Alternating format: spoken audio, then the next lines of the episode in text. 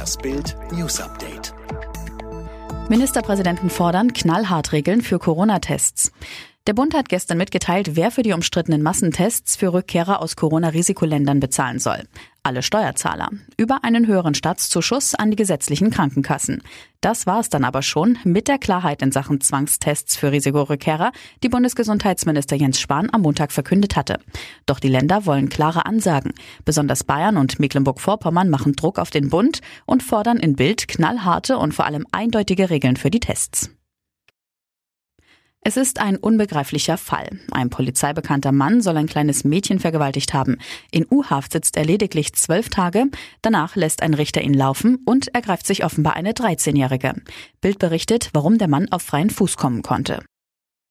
Was für eine unfassbare Tat. In einem Krankenhaus im südhessischen Heppenheim soll ein 60-Jähriger seine Ehefrau erstochen haben. Anschließend sei der Mann am Mittwochabend aus dem Fenster des Zimmers im zweiten Obergeschoss gesprungen und dabei ebenfalls gestorben.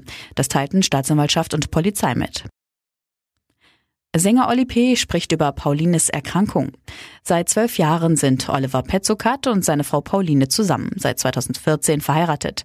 Zum ersten Mal spricht der Sänger nun über die wohl schwierigste Zeit ihrer Beziehung, Paulines Krankheit. Popstar Oliver P. verrät, seine Frau hatte einen Hirntumor.